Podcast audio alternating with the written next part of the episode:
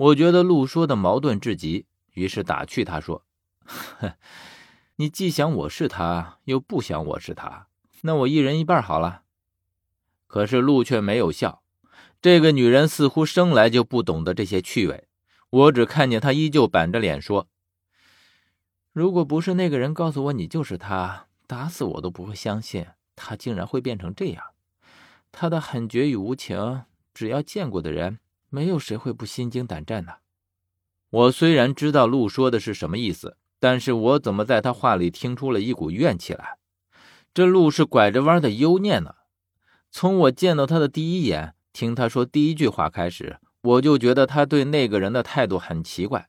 现在终于明白了是为什么。没有果实的感情那也就罢了，开开花也是好的。可是估计陆和他连花都没开过，怪不得陆的话里总是会有一股子幽怨的味道。当然，这话说给我听，我只能以一个旁观者的角度来揣摩。我自己当真是不懂的，因为我的确不是那个人。从棺材店里出来之后，不知怎么的，我竟然有一种劫后余生的感觉。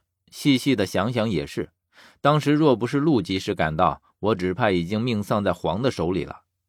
当然，过去的事儿就此过去，前面的路依旧还很长。继续往前，除了安静还是安静，里面本来就是一个寂静到不能再寂静的地方。当然，除了刚刚黄的出现之外。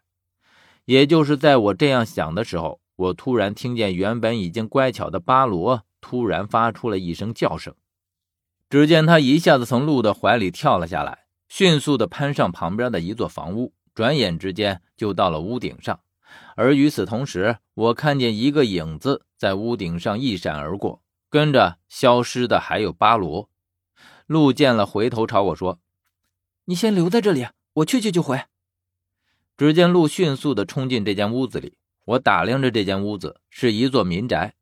鹿将门撞开之后，可以看到里面漆黑一片的院子，看样子这里还是挺深的。我正思量着要不要跟进去，这时候却感到十三在我身上动了动，然后我就听见他说：“何远，快放我下来！哎呀，他奶奶的，这装晕真不是人干的事儿，憋死我了！”哎，说着。他就从我背上滑了下来，我白了他一眼，说：“我去，我一直背着你都没喊累，你却得了便宜还卖乖呢。”十三撅了撅嘴，一脸不屑的样子。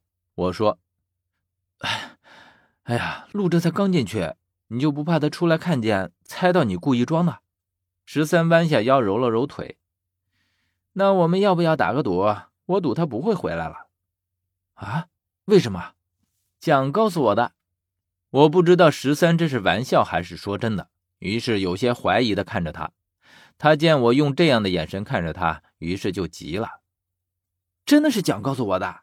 你怎么这么不相信我？”我说：“嗨，你吊儿郎当的惯了，鬼知道你什么时候说的是真的，什么时候是忽悠我了。”十三哈哈一笑：“哈哈，的确是蒋告诉我的。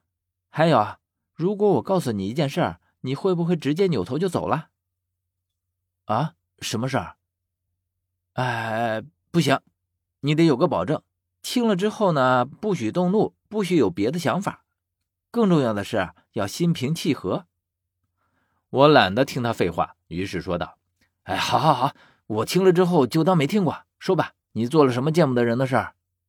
十三笑嘻嘻的说：“嘿嘿，何言？”我是装晕的。哎，我知道，在棺材店里，我听见你和我说话了。十三的脸瞬间垮了下来。何源，你是装傻呢还是存心没听懂？我这时才反应过来十三这句话的另一层意思。我于是扭头就往民宅里走了进去。十三见了，急道：“你不是答应了要心平气和的吗？哎呀，你小子装什么不好，非得装晕？”你以为我一路上背着你进来轻松啊？而且要不是因为你，我也不会和黄有那么一出。我还真以为离开这里你就会有事儿。你明明没事儿，非得装成有事的样子，这是闹什么呢？十三一声也不吭，然后可怜巴巴的望着我。他的表情变化丰富十足，这我是知道的。我看看他这表情，板下来的脸怎么也板不起来。于是说道：“你有什么解释，就快说吧。你不生气了？如果你有合理的解释，自然没气可生。可是如果没有的话，就把你的皮给剥下来。”十三缩了缩脑袋，嘿嘿，其实这些都是蒋教我的。他教你装晕？是啊，何远。如果你听到过蒋当时和我说的话，你也会很震惊的。而且如果是你，你也一定会这么做的。是什么话？